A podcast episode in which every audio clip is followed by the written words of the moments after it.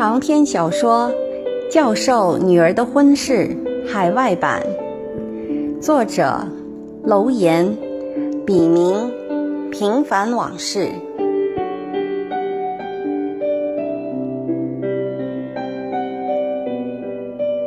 仅以此书献给那些在异国天空下挣扎过、奋斗过、迷茫过、失去过。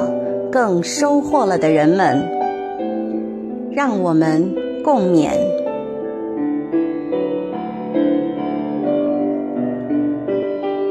第十一章：亲情无价。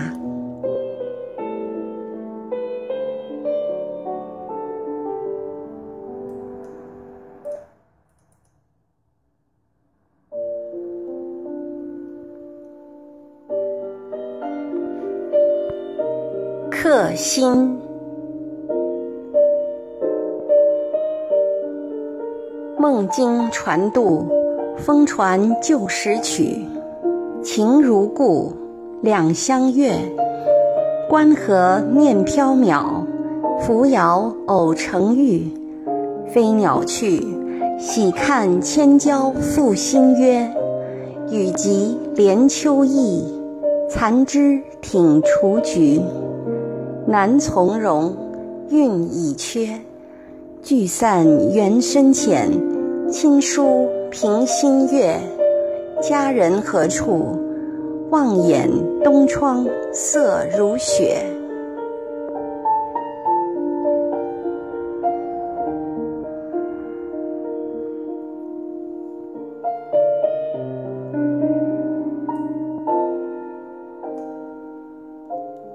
第二天一大早，杰到了办公室，刚坐下不久，就见于领着两个年轻男子兴冲冲地走来，对等在房间里的女兵们喊了一嗓子：“我先给大家介绍一下，这两位是给我们量尺寸的师傅，你们谁先来？”两个小师傅在一屋子如花似玉的女兵们面前，显得十分拘谨。站在门口，有些手足无措。女兵们互相看看，也都有点不好意思。小李，你先来。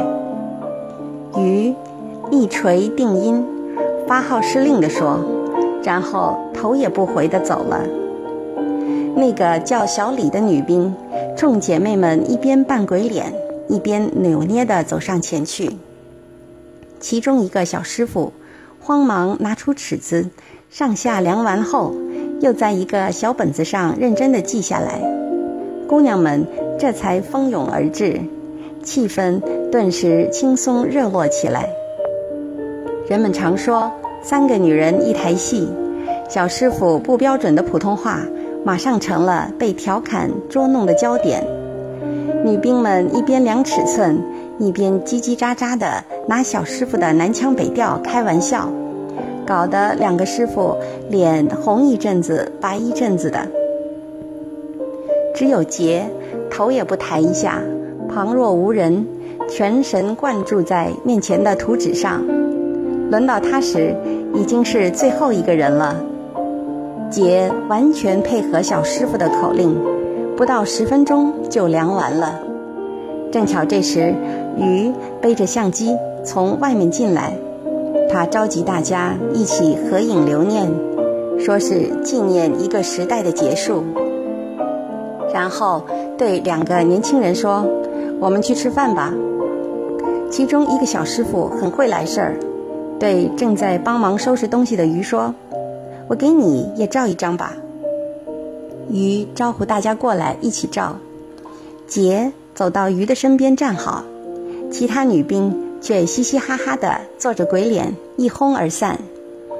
鱼正有些尴尬，杰却大大方方地说：“师傅，麻烦你照两张。”照完相，鱼让杰回家休息。杰说：“等困了再说。”鱼又悄声问他是否和他们一道去吃饭。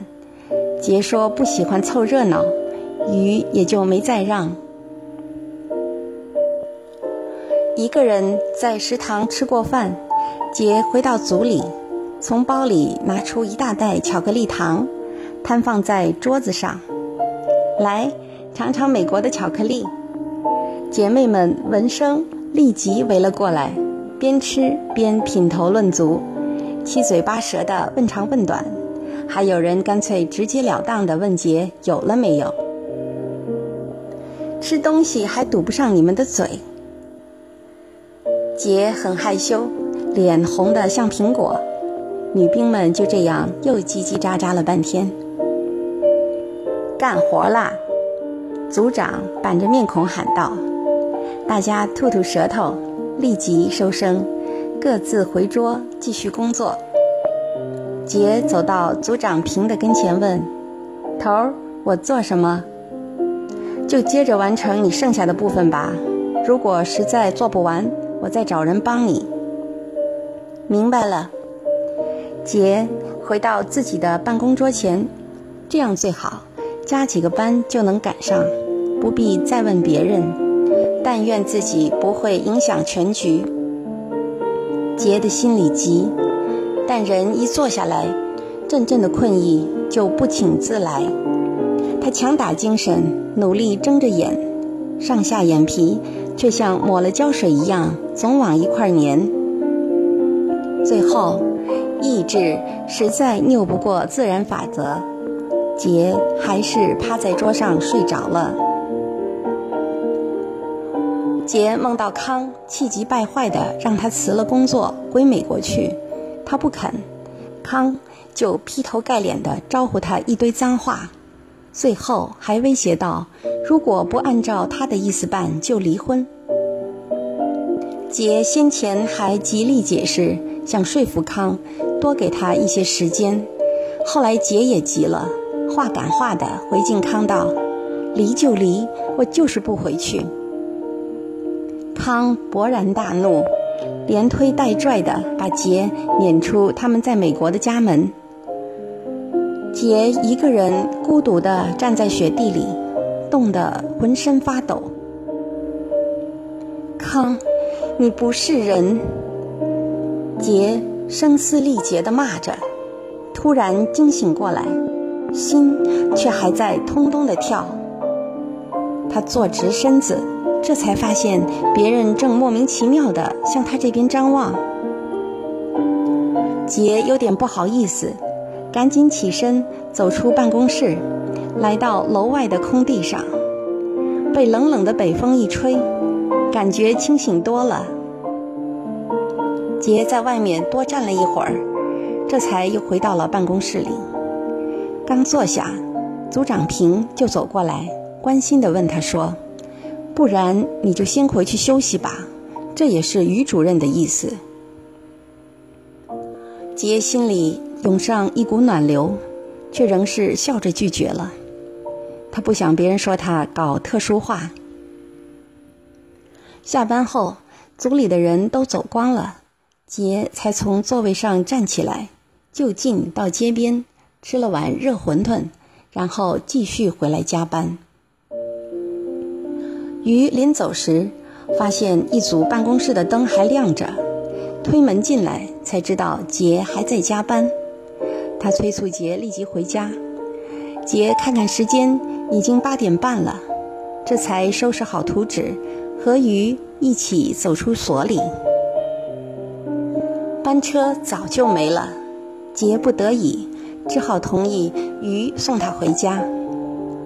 由于吉普车太旧，暖风又坏了，杰坐了一会儿就冻得缩成一团，还不停地打喷嚏。鱼赶紧靠边儿把车停了下来，从车后座拿来自己的军大衣给杰披上，才又往杰家开去。路上有点堵车，走走停停，开得很慢。不知为什么，杰不但不感到心烦，甚至还有点希望车堵得再厉害些。唉，要是康有鱼的一半体贴就好了。杰暗暗感叹。前面正在修路，路面坑洼不平，车一晃一晃的。杰的困境又上来了。该死的时差，不能睡。鱼还在身边呢，杰和自己较劲，但在一念之间，人就睡着了，然后醒来又睡着，又醒来再睡着，就这样，意志和自然力反反复复较量多次，终于到了结家。谢谢你，客气什么？不上来坐一会儿了，改天吧，再见。鱼挥了下手，就开车走了。杰转身就往楼洞里跑，身子突然被什么东西绊住了，一看才知道是衣摆挂到楼梯的扶手了，这才意识到自己身上还披着鱼的大衣，他赶紧脱下来抱在胸前追了出来。可哪里还有鱼的影子？今天变天，一直担心你没穿棉衣呢。看来我闺女还是知冷知热的呀。杰姆从杰的手里接过大衣，看也没看，就挂在门口的衣架上，随口说道：“杰懒得解释，走进自己的卧室，衣服也没换。”倒头便睡。小杰，出来吃饭，是爸爸的声音。我吃过了，你们吃吧，我先睡了。杰有气无力的应了一声，眼也没睁。看，这孩子什么也不盖就睡了，乖，起来吃点东西再睡。杰姆。不知什么时候进来的，一边说，一边轻轻地推着杰。妈，求你了，我现在就想睡觉。杰姆叹了口气，拿起一条毛毯给杰盖在身上，然后轻手轻脚地出去了。杰又睡着了，还铁马冰河的不停做梦，一会儿是康。一会儿是鱼，一会儿是美国，一会儿又是中国，一切仿佛很有逻辑，但仔细想想，全都是些东拼西凑起来的生活片段。人是对的，但情景都是些无中生有、张冠李戴般的荒唐。小杰，快起来接一下康的电话。杰姆再次来到杰床边时，已是晚上十点多了。杰伸手去接母亲手里的无绳电话，没拿稳，一下掉在枕边。杰，是你吗？半个小时前我给你打过电话，你妈说你正在睡觉，怎么还没睡醒？你有事吗？没事我就撂了，我实在困得要命。明天再说吧。喂，喂，听筒那边的话还没说完，杰就把电话递给母亲，又睡了。朦胧中，听见母亲对康说：“小杰的时差还没倒过来，今天又加了一整天的班，晚上连饭都没顾得吃，就睡下了。我看他是累坏了。”好，那你就明天再打来吧。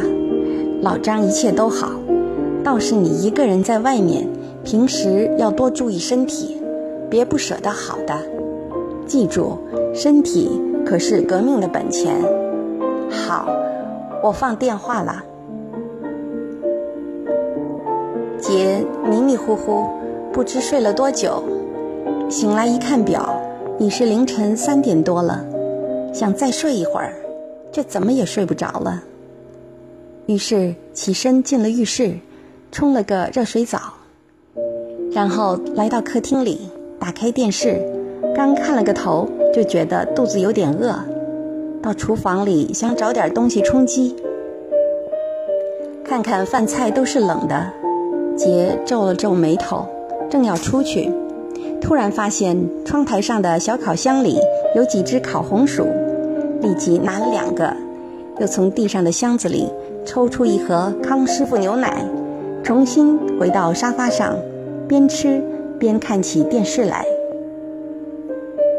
这时，杰姆从他的卧室里出来，看到杰正在吃东西，马上说：“饭菜都是现成的，我给你热一下去。”妈，你出来干什么？快回去睡觉啦！我自己会照顾自己的。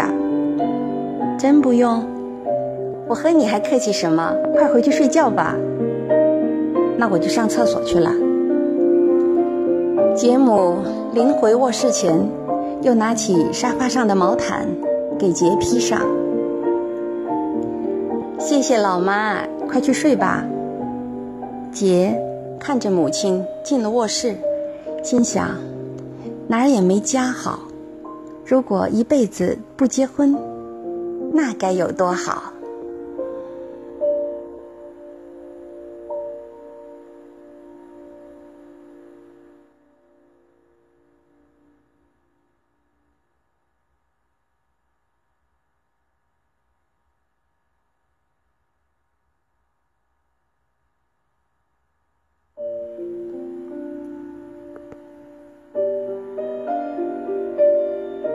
你的歌声，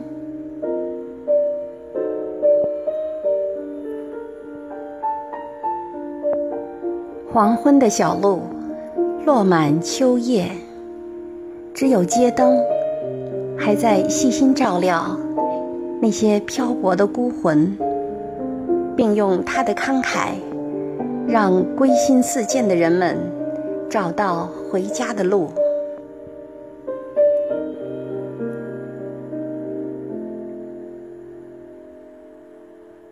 我疲惫地走着，在北风的呼啸中，却依稀听到你百灵般婉转的歌声。我凝神远望，月光下，你依旧是一脸灿烂，满怀的忧郁，瞬间化为一缕青烟，在你的光芒中遁形。